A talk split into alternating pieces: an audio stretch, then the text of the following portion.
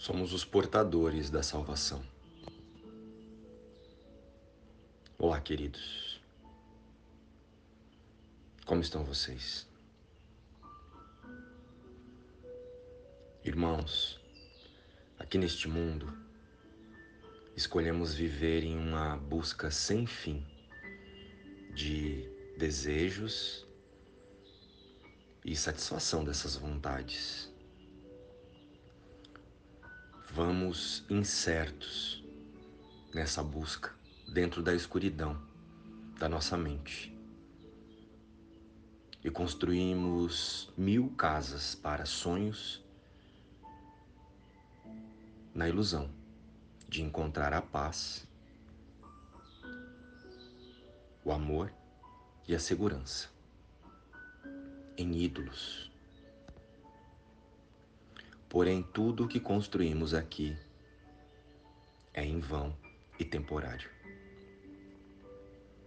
O lar que buscamos não está aqui. Não há nenhum substituto para o céu.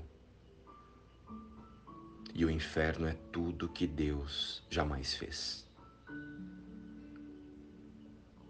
O nosso único lar é o pensamento de Deus o amor infinito que nunca nos foi negado. O ego considera o corpo como a sua casa e tenta satisfazer-se através do corpo para tentar torná-la real, nos conduzindo do êxtase às doenças e à morte do corpo,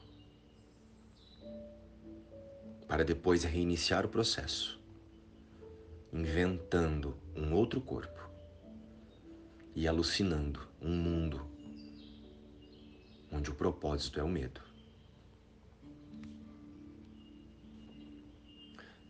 Mas a ideia de que isso é possível é uma decisão da mente do pensador do sonho, que passou a ser completamente confusa em relação ao que é possível na sua realidade.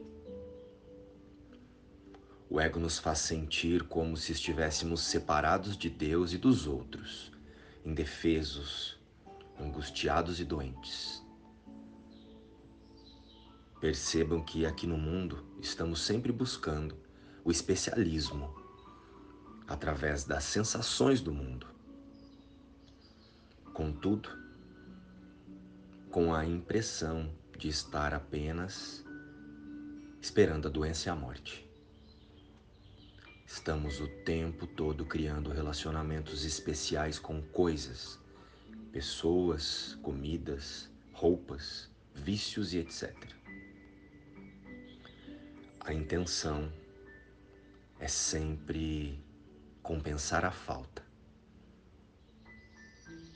que não queremos ver em nós. O vazio existencial.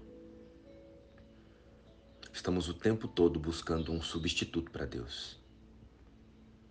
E o objetivo do ego será sempre usar a nossa personalidade para experienciar sensações através do corpo e com isso nos afastando das dádivas do espírito. O nosso reino não é deste mundo.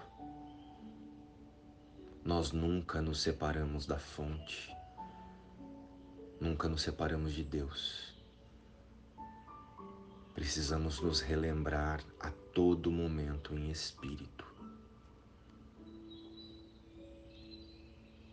Coloque-se à frente do espelho e pensa. Pensa que essa criatura que vemos, em essência, é uma obra imutável de Deus. Decide então, neste momento, ser feliz, porque a felicidade é uma dádiva e não uma aquisição. Aliás, a felicidade é um direito, é um dever, porque se não formos felizes, estaremos levando amargura para todos os nossos irmãos. Estaremos existindo fora da nossa verdadeira natureza. Estamos vivendo como filho de Deus ou os filhos do ego? O ego inventou a ilusão de humanidade e o pecado. E depois inventou que foi Deus que criou. A doença é apenas outro nome para o pecado. A cura é apenas outro nome para Deus. O milagre é, portanto, um chamado a Ele.